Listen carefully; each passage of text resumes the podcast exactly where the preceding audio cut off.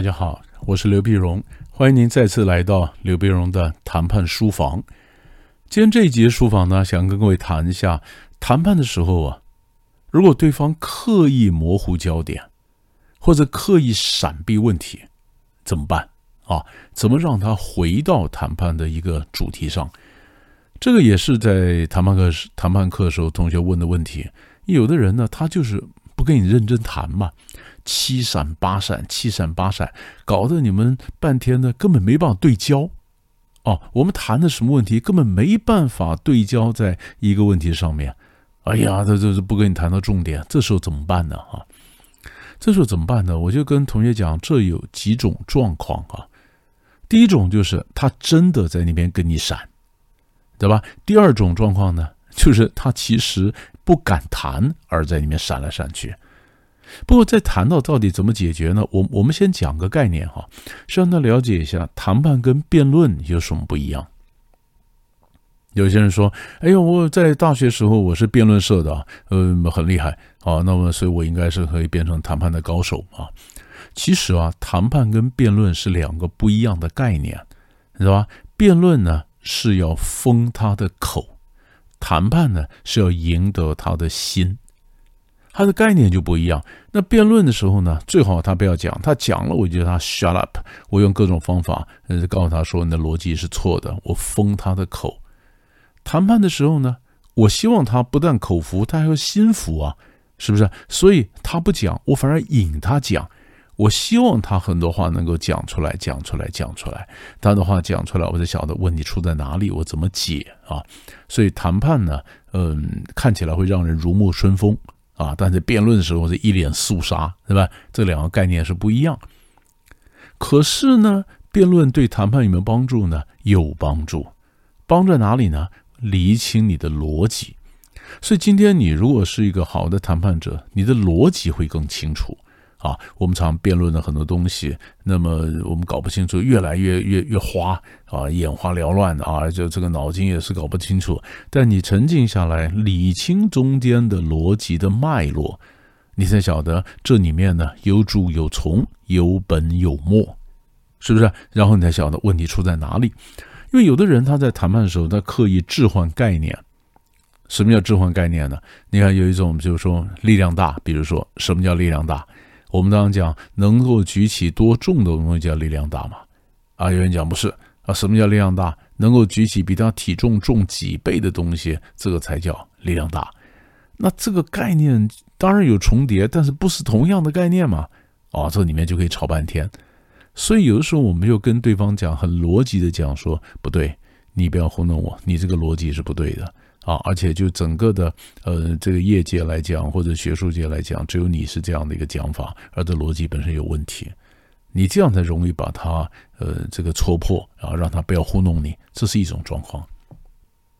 可是还有的时候呢，有人跳来跳去，他不是在那置换置换概念，他就是在话题里面跳来跳去，你想吗？你们谈了 A、B、C，谈一下 A，A 没谈完谈 B，B 没谈完又谈 C，C 没谈完又后来谈 A。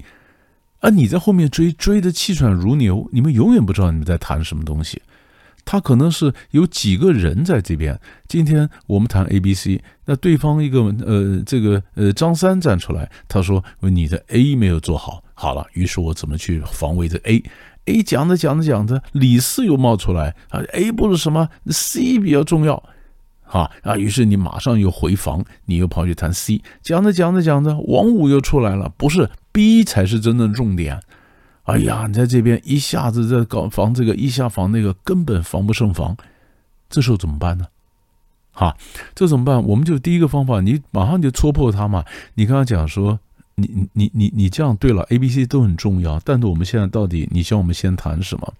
你们能不能把你们想要谈的东西列出来？这样我们才晓得怎么进行啊！我们先休会，好不好？那你们先整理一下，到底谈什么？列出来，我们好谈嘛。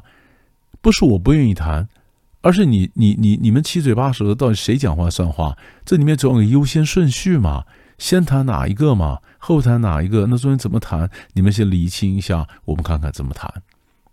因为有的时候我们在谈判的时候，我们要交换的，是不是？你给我 A。那我在 B 的上面或 C 上面，我还你一点。他总要排个顺序，我才晓得中间怎么让它挂钩，怎么交换嘛。那你七嘴八舌的，我怎么去交换呢？所以了，人家七嘴八舌的时候，我们就冷场以对，你知道吧？我就冷场，我不要讲话嘛，因为你叫我 I couldn't follow，我没办法追你嘛，对吧？那然后我们就停下来看看他什么反应。还有的时候呢，对方是没谈完时候，他想喜欢跳一题，他是故意的，对吧？比如说我今天跟工会谈判，跟谈判，假设我今天谈这个这个交通车，交通车没有谈完呢。哎，他又话题一下转到餐厅去了，可能他他就是工会的谈判代表，没有恶意啊，他就是我们刚刚前面讲的逻辑上跳来跳去嘛，他讲话就是跳跃式的逻辑啊。可是也有的时候不是这样子啊，有人是这样，你你的交通车没有谈完，谈到餐厅了，在餐厅最后呢，比如你最后谈完了，整理成会议记录了哈，然后你看看，哎。交通车问题，当初我们谈的不是这样哦，你怎么会整理出这样的记录呢？对方说有啊，你们答应了。呃，我什么时候答应？哎，老板，你忘了，就是答应了，我们的话题才会转到餐厅啊。交通车就是谈完了，你都 OK 了，我们才会转，我们才会转到餐厅去啊。这时候你开始怀疑你自己，真的吗？我我们是有答应吗？对啊，老板，不然的话题怎么会转走了呢？其实有人谈判就是这样子啊，他就让你觉得好像一种感觉，你我们都都我们都了解了嘛，都谈成了嘛，所以换了话题。你那时候再给他回，我没有答应啊，不是啊，你怎么可以这样的反悔呢？所以我们要很清楚的，这个话题没有完，对不对？好，那就回到同学问的问题了。那这话题没完，怎么就要转回来呢？好，我们用一种话术让他转回来，也就是说，他跟你谈交通车，对不对？交通车没谈完，他转到餐厅去了。他问你关于餐厅的意见，咱们的标准答案就是刚才我们谈到交通车，句号，你知道吧？你就不要讲了。刚才我们谈到交通车，句号。然后呢，你就心里数嘛，一秒、两秒、三秒，嘣，话题就转回来了，知道吧？也就是说，我们刚谈 A 嘛，A 还没谈完，他把话题转到 B 去了。那你问问我关于 B 有什么意见呢？我说：“刚才我们谈到 A，刚才我们谈到 A，你知道吧？这样子就把话题就转回来了。其实，在讲话的时候呢，冷场啊有很多种方法啊。第一种冷场呢，就是用在讲话的开头，开头这目的就是引他出来，因为我不讲话嘛，那不讲话你也不讲话。”全班不是都都冷在那儿吗？所以有人就会忍不住，他就会讲出一两句话，是吧？那这个呢，其实我们可以看看他到底要什么东西。冷场的第一种方法是在讲话的开头，第二种方法就在我们的对话的收尾。收尾，因为有的时候对方讲完之后呢，你还是不知道他在讲什么，可是你也不能假装你知道啊，你真的不知道啊。对不对？他可能是你属下，他可能没有像你受过这种良好的教育。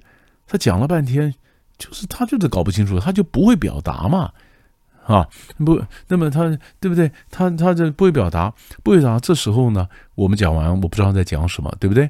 这时候可以用个冷场，冷场，但是你嘴巴里可以念念念，就喃喃自语，念念有词啊。你说，嗯，怎么会这样呢？哎，以前没发生过。嗯，这要跟总经理报告一下。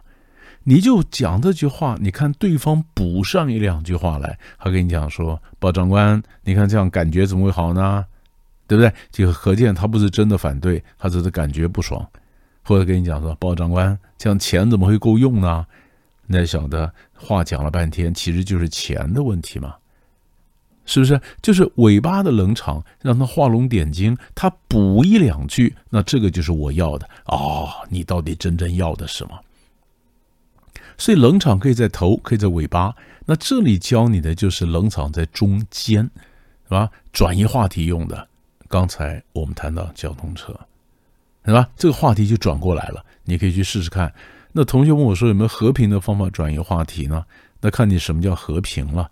那我们刚刚教的方法呢，是一种用冷场转移，它不是嬉皮笑脸，但也不是大家挥拳相向，对吧？那么这就是一种冷场，就相对来讲是和平的转移话题。可是还有的时候，最后一种状况就是，有的人呢，他之所以闪来闪去，因为他不敢谈嘛，他对你没有信任嘛。他闪来闪去，闪来闪去，因为他怕太早把底线打出来也错了，太早表示自己想卖或者想买，反而让自己居于被动的位置，所以他就闪来闪去，不敢做出什么太多的承诺。这时候，如果我们晓得他这个问题，我们的收尾是这样子的，那我可能先介绍我的条件，买的条件或卖的条件，讲完之后呢，我跟对方讲说，那您慢慢再考虑一下。如果你觉得想卖给我们或想给我们买的话，你再打电话给我，对吧？也就是我讲完之后，表示非常的有兴趣，但是我绝对不强迫你。然后呢，就走了，留一个名片给他。